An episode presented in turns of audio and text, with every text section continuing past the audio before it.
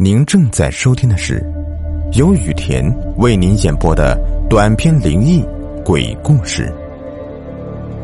本节目由喜马拉雅独家播出。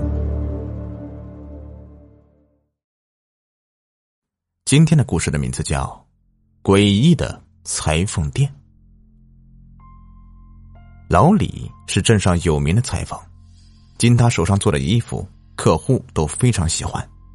他的生意也是一直源源不断，没有对比就没有伤害。同样是裁缝，但隔壁的许裁缝运气就没老李这么好了。虽说两人都是一个师傅教出来的，手艺也是不相上下，可是人们呢，就是喜欢去照顾老李的生意，这让许裁缝心有不甘。每天看着贵人高官出入老李的裁缝店中。他心里都要嫉妒死了。要说许裁缝生意也不算冷清，可是名声和老李相比差了一大截。更为重要的是，来许裁缝家里做衣服的基本上都是普通老百姓，没几个钱。可是老李就不同了，来他家里的不是城中富豪，就是高管太太之类的，他们出手大方，还给小费。光是那些小费就足够许裁缝一个月的生活了。为此，许裁缝也找过老李，两人还因为这个事情大吵一架，导致最后啊，两人的师兄关系彻底给崩了。现在两人出门招呼都不打，看都懒得看一眼，反倒是成了死对头。师傅，我都替你不值了，你说你们是师兄弟。手艺也差不多，这为什么差别这么大呀？许裁缝店里生意冷清，都快要揭不开锅了。小徒弟在一边说着风凉话。许裁缝一听，狠狠的瞪了小徒弟一眼，一脸的气。小徒弟不以为然，说：“师傅，我觉得这个事情一定有蹊跷。”许裁缝这才回过头来。看着小徒弟，问道：“蹊跷，什么意思啊？师傅，你想啊，你们是一个师傅，手艺也不相上下的。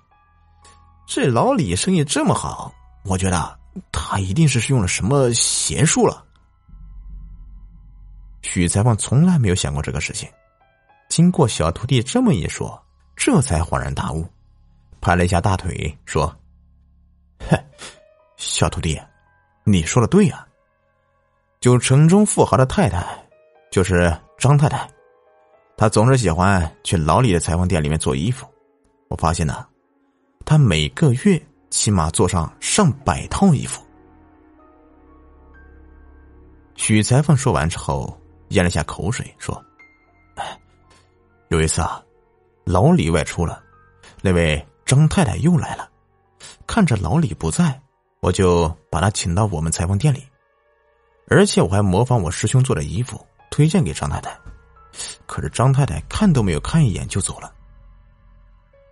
师傅这么一说，小徒弟也有了印象，说：“哎，对，呃，师傅，这件事情我想起来了，我记得当时张太太眼里带着鄙视，我就不明白了，她为什么看不上您做的衣服啊？这做工、款式、质量都差不多，这……”为什么就是，哎，除非他中邪了，对，就是中邪了。而且最为奇怪的一点，自从老李生意爆满，他就从未见过老李在白天做过一件衣服。要说老李一个月的生意数量大的吓人，光是一个张太太一个月就上百套衣服，再加上其他人的生意，不说上千，怎么的也有几百套衣服呀。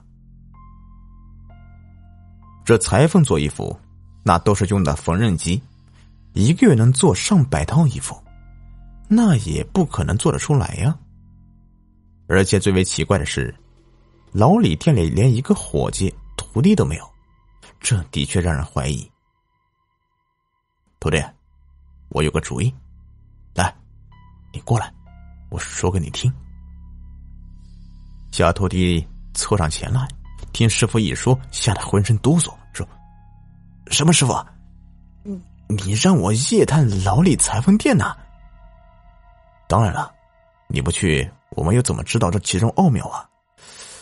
如果我们也知道老李的手段，我们照样画瓢，到时候师傅发财了，那还不有你的呀？”小徒弟眼冒金光，也想变得有钱，自然听从师傅的话，夜探老李的裁缝店。这一天晚上，是一个大雾天气，月亮隐藏在云层里，人们都睡得很早，只是偶尔听到几声狗叫。小徒弟去了老李的裁缝店一探究竟，而许裁缝这天晚上。再也睡不着了。他倒不是担心小徒弟，只是一心等待小徒弟带回来的结果。如果小徒弟成功了，那么他也会成为城中有名的裁缝，赚很多的钱。可是左等右等，就是不见小徒弟回来。许裁缝心想：这莫非是小徒弟被老李发现了？待会儿带着他上门来兴师问罪啊！这一晚上，许裁缝心情复杂，各种假设都想过了。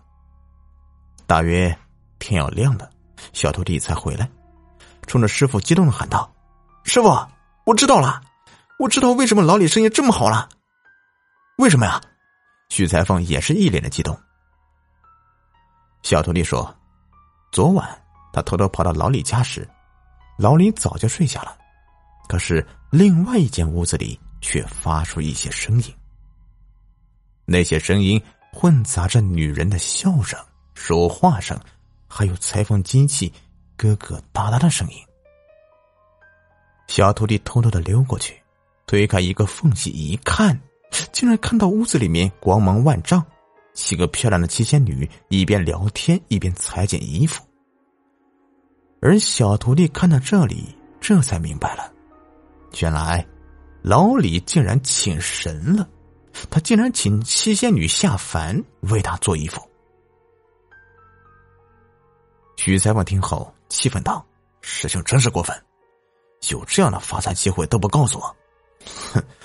不过现在我已经知道了，不用求你了。”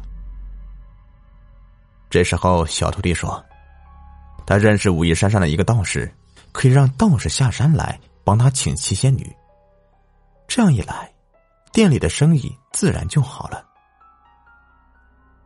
许裁缝同意了，马上叫小徒弟赶紧上山请道士下来，钱花的多一点也无所谓。道士一来就起坛做法，做好之后，道士便收钱离开了。这之后啊，许裁缝的生意莫名的好了起来，这把他给高兴坏了。每天都赚得盆满钵满，可惜啊，好景不长，这没过多久，许裁缝的生意便一落千丈，甚至还有人砸店，说他做的衣服有一股腐败酸臭味。许裁缝一闻，的确很臭，可是也不知其中道理。难道是七仙女不灵了？就此，许裁缝的名声在本地是彻底的臭了，再也没有人来找他做衣服了。可是他还不死心，看到老李裁缝店生意那么红火，便让小徒弟再次请道士下山。谁知道，小徒弟突然好像变了一个人，冲着徐裁缝说道：“徐裁缝，你也有今天呐，这都是你的报应。”小徒弟原名叫静安，那年打仗，母亲怀着宝宝，带着一些家财和静安一路逃难。当时也正逢乱时，静安看着母亲怀孕一路辛苦，可惜又与父亲走散了，于是想要给母亲找水喝，就让母亲在原地等等。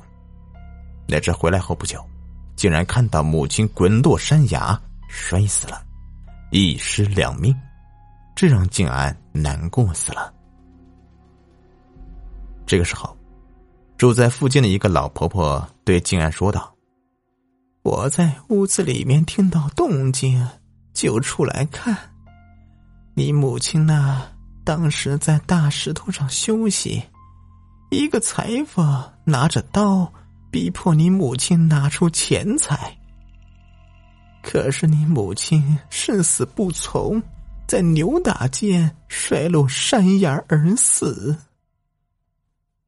竟然在母亲手里看到一块布料，之后他凭借这块布料找到了许裁缝，并且成为他的徒弟。这之后的所有事也都是他安排的。老李家根本就没有什么七仙女，小徒弟更没有去老李家。至于请来的七仙女，实际上。是七怪，他们分别是老鼠、蟑螂、蜘蛛、花蛇、蝎子，还有两只厉鬼。这七种东西全都属阴，他们做出来的衣服当然有一股腐败酸臭的味道。小徒弟报仇成功了，许裁缝的名声彻底臭了，生意也失败了，关门了，变得落魄无比。许裁缝也明白，这一切都是他咎由自取，自己造的孽。当初靠那些抢来的钱财开了裁缝店，可是现在也毁在了死者儿子手里。看来一切都是因果报应啊！最后，许裁缝不甘心的上吊死了。不过，直到死，他都没有想明白，他师兄为什么比他强。原来老李会经营之道，平日里他会做一些样衣，做好之后交给工厂，工厂按照老李的样衣制作出衣服，这也是老李的聪明之处。而且，老李的人品是整个镇子出了名的好，大家都愿意照顾他的生意，因此财源才会滚滚而来。而那些靠歪门邪道来的钱财，永远不会长久。好了，这故事就说完了。如果您喜欢的话，别忘了订阅、收藏和关注我。